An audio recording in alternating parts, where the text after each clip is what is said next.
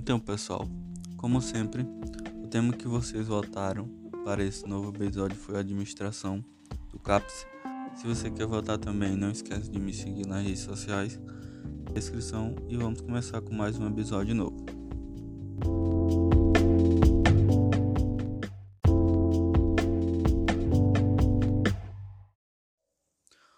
Os Centros de Atenção Psicossocial, CAPS, são duas suas diferentes modalidades.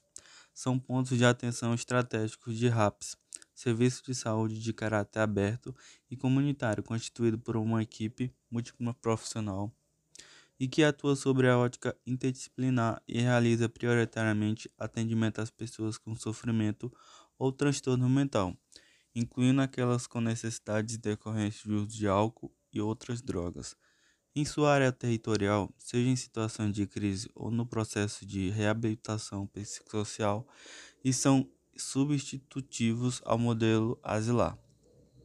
No Brasil, a atenção aos transtornos mentais inicia-se com a criação do Hospício Pedro II, no Rio de Janeiro, em 1852, que até o final da Segunda Guerra Mundial teve uma trajetória higienista.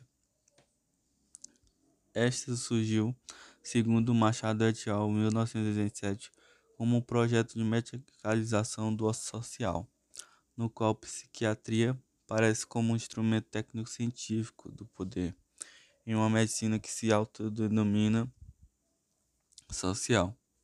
Dessa forma, o CAPS se estrutura como serviço de atendimento diário, parte de um entendimento de que a especificidade clínica de sua clientela pela doença ou condições de vida necessita muito mais do que uma consulta ambulatorial mensal ou semanal.